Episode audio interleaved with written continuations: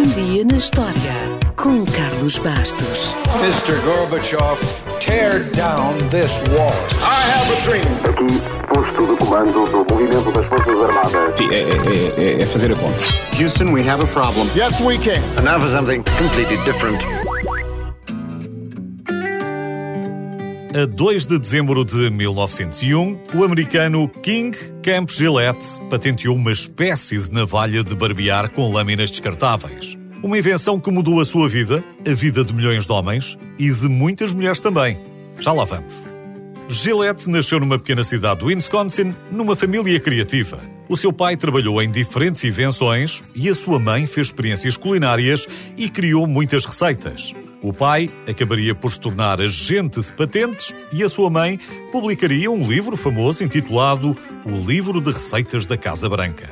Depois de terem perdido quase tudo no grande incêndio de Chicago, Gillette tornou-se um vendedor de ferragens. O seu patrão viu que ele tinha jeito para fazer pequenos ajustes mecânicos, que às vezes resultavam em invenções comercialmente lucrativas, e aconselhou-o a inventar alguma coisa descartável. Alguma coisa para que os clientes continuassem a voltar todos os dias. Reza a lenda que um dia, enquanto afiava uma navalha de barbear, Gillette teve a ideia de pegar numa lâmina fina, de aço, colocá-la entre duas placas e mantê-la no lugar com um cabo em T. Em vez de ser afiada, a lâmina seria simplesmente descartada quando deixasse de cortar e seria substituída por outra. A primeira venda da Gillette Safety Razor Company, em 1903, consistiu num lote de 51 cabos em T e 168 lâminas. Um ano depois, já produziu 90 mil cabos e mais de 2 milhões de lâminas. O sucesso do produto deveu-se à estratégia inovadora de vendas que consistia em vender as giletes com prejuízo, mas lucrar e muito com as lâminas. Outra estratégia brilhante de marketing surgiu logo a seguir, quando Gillette começou a enviar lâminas de barbear para todos os homens dos Estados Unidos no seu 18º aniversário. Claro que o marketing também chegou ao cinema e a James Bond.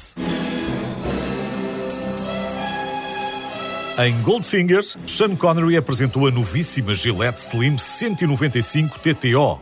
A Gillette tinha no cabo um localizador de GPS que 007 transferiu para o sapato. Quando voltar a ver a cena do avião em Goldfingers, vai lembrar-se disto. Claro que rapidamente Gillette passou a ser mais do que uma marca para passar a ser, em muitos países, Portugal incluído, sinónimo de lâminas de barbear.